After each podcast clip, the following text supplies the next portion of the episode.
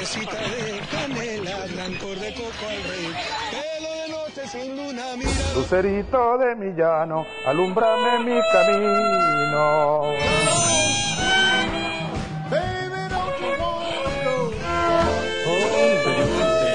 Le dedico esta canción a María y a Rosa.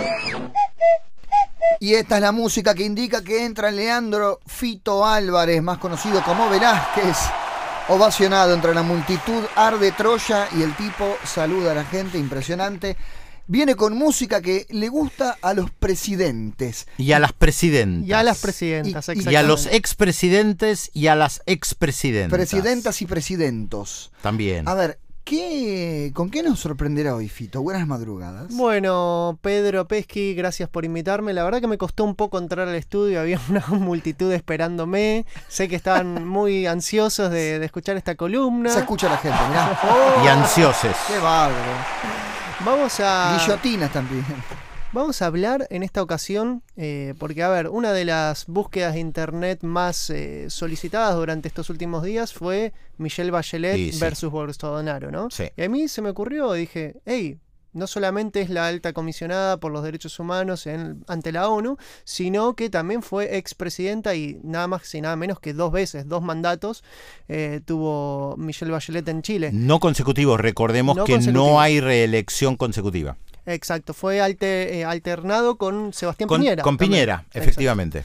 Eh, bueno, recordemos, Michelle Bachelet fue primera vez presidente en el año 2006 y la verdad es que dije, tiene que tener alguna relación con la música en Chile. Digo, ella pertenece a una generación eh, que vivió su juventud en los años 70, eh, en los años, bueno, de la presidencia de Salvador Allende, del gobierno de la Unidad Popular.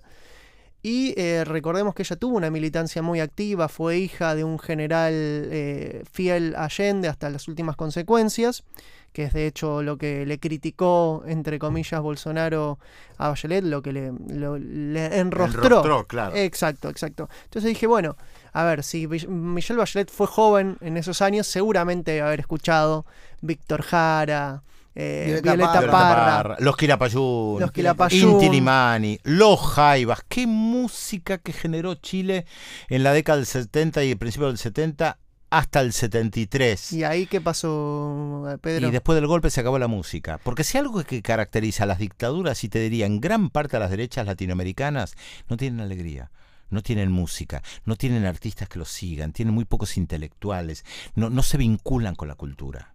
Exacto, yo si- la verdad si me preguntás si hubo algún músico de renombre que haya apoyado abiertamente, por ejemplo, el gobierno de la dictadura de Pinochet, no se me ocurre ninguno. Pensá en Videla, Eh, ¿En Videla? ¿Quién? tampoco. Eh, recordemos la, la música que se escuchaba durante la época de Videla, digo, o sea, el cancionero popular estaba muy, pero muy censurado, capaz que alguna canción de Palito Ortega en esas Sí, pero Palito Ortega es anterior. Sí. Palito Ortega no, no, no está tan fuertemente vinculado. del a- 60, ya, ya era una figura. Sí, pero Es cierto, viejo. es cierto que cuesta encontrar eh, generalmente también la cultura, el arte, los artistas tienen una visión muy en contra de las dictaduras, ¿no? Básicamente. Muy, muy crítica de, de la vida social y del mercado, de todo lo que tenga que ver solo el dinero. No es que se escapan del mercado, pero el arte, la gente que toca la guitarra, no lo hace para hacer plata. Y en la lógica del pensamiento neoliberal de derecha, vos te movés todo para hacer plata. Y eso es falso. La gente que comienza a tocar una guitarra, un acordeón, un piano, que lleva un, un bajo eh, gigantesco, el contrabajo en el colectivo, que a duras penas lo mete en el taxi, no lo hace por plata. O el origen de eso no es el bill metal, sino un placer. Que te da tocar un Exactamente, y de ahí viene la crítica a la realidad social, a la pobreza, a gente que no accede a la cultura, porque ven que mucha gente no puede acceder a la música, y, y por eso es real que si uno piensa en la dictadura Pinochet, no, no, no hay, y, y de, de última, a- en- en lo- al final de la dictadura apareció nueva música que también era crítica de la dictadura. Exacto, y que acompañó este movimiento por la democracia Exacto. en Chile. Y recordemos que eh, durante la campaña de Salvador Allende y durante todo su gobierno, es decir, sus tres años de gobierno del 70 al 73, la música fue un factor muy importante, muy pero muy importante. Hubo eh, centenares de, de músicos que apoyaron abiertamente, liderados sobre todo por Víctor Jara, eh, al gobierno de Salvador Allende, cantaban eh, en la campaña. Fue una novedad total porque hasta ese entonces eh, en Chile por lo menos no, no, había manifiest- no había manifestaciones de músicos tan a favor y tan militantes de un, de un candidato a la presidencia. El propio himno de, de la Unidad Popular, cantado por Quilapayún, es algo Exacto. espectacular que se sigue cantando hasta el día de hoy. Bueno, y no me equivocaba en cuanto a los gustos musicales de Michelle Bachelet. ¿Por qué? Porque es una gran admiradora de Violeta Parra, de quien dijo hace poco, Violeta no es solo canciones, es su obra plástica, sus pinturas, sus arpilleras, sus esculturas, es su trabajo de investigación y recopilación. Eh, hoy enormemente vigente. Violeta siempre está con nosotros y se ha vuelto parte de nuestro paisaje más íntimo, de nuestra geografía sentimental, de nuestra identidad más profunda. Así se refería Michelle Bachelet en un aniversario eh, por la muerte de Violeta Parra. Pero su relación con los músicos eh, empieza incluso en la campaña, en la cual, por ejemplo, un grupo de, mm, de músicos, entre los cuales se incluían a Valentín Trujillo, Denis Malebrán, Javier Parra, Lalo Ibeas, eh, habían apoyado y habían manifestado su apoyo a la candidatura de, Michelle Bachelet en el año 2006.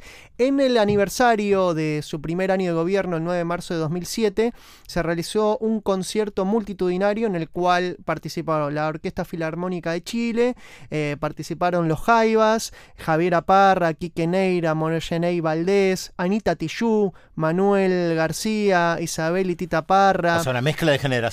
Una mezcla de generaciones que se mostraban muy conformes eh, y eh, manifestaban su apoyo abierto a la entonces presidenta de Chile, Michelle Bachelet. Y hace poco, hace poco, Michelle Bachelet subió una lista en Spotify. en la aplicación que usamos todos para escuchar música, para escuchar nuestros podcasts. Qué que dicho bueno. sea de paso, los invitamos a poner Demoliendo Fronteras en Spotify. Van a encontrar todos estos segmentos Muy bien. donde encontramos todo su gusto musical que es muy amplio, no se termina en Quilapayún, Violeta Parra, etcétera, porque tenemos de cumbia hasta, por ejemplo, Dancing Queen de ABBA. ¿Se la imaginan a Bachelet a ver, bailando ABBA? Bueno, uno iba al boliche en, esa, en esas épocas Claro. y imagino que sonaba Dancing Queen o alguna de esas canciones. También encontramos I Will Survive de Gloria Gaynor, temas de Celia Cruz, de. Víctor Jara. Esa te la debo, pero son 14, son 14 recomendaciones que hace Michelle Bachelet, que en la lista que se llama Ciudadana Michelle Bachelet la pueden encontrar. Y ahora vamos a escuchar una canción que está dentro de esta lista de Spotify, que es La Jardinera de Violeta Parra, la pueden encontrar. Según Michelle Bachelet, es una de las canciones que más le gusta. No me, gust- eh, no me gustaría irme sin antes mencionar este enfrentamiento que tuvo hace poco con el cantante español Miguel Bosé que tiene una especie de, a ver, de obsesión con Michelle Bachelet. Recordemos que Miguel Bosé participó del Live Aid Venezuela, que fue ese recital que se organizó eh, a favor del gobierno de Guaidó, supuestamente para eh, Un rescatar ayuda. ficticio, En ¿no? febrero de este año, que recaudaron creo que menos del 10% de lo que querían recaudar, que fue un papelonazo. Y que no sabemos dónde está esa plata tampoco, ¿no? Tampoco. Eh, bueno, re- eh, recordamos que había participado y en ese mismo recital, en ese Live Aid, eh, Miguel Bosé tuvo palabras muy pero muy polémicas para con Michelle Bachelet, que le invitó a mover el trasero y venirse a Caracas para ver eh, cómo está la situación en Venezuela. Fueron unos dichos muy que fueron condenados por a ser abiertamente machistas, por referirse a sobre todo a la condición femenina de Michelle Bachelet, pero él tiene una obsesión que viene incluso de antes eh, de, de- de este episodio. Eh, recordemos que en el año 2006, en la campaña de Michelle Bachelet, Miguel Bosé en su momento se, se manifestaba a favor de Bachelet, pero algo pasó en 2013 y a partir de 2013 la empezó a atacar sobre todo por no pronunciarse de forma tan abiertamente eh, antichavista con respecto a la situación de Venezuela. La, Así que gri- les- la grieta. 2013. desde 2013. 2013. La Exacto, grieta. Exacto, exacto. Eh, y nada, desde ese entonces en Twitter podemos ver eh, un montón de tweets dedicados eh, a, la, a la figura de Michelle Bachelet. Una obsesión que la, realmente eh, llama mucho la atención. Así que, que bueno, ahora vamos a escuchar esta canción de Violeta Parra que eh, se llama La Jardinera y que está en la lista que hizo Bachelet en Spotify, ¿les parece? Fantástico. Vamos, la Me música de la. Michelle. A ver.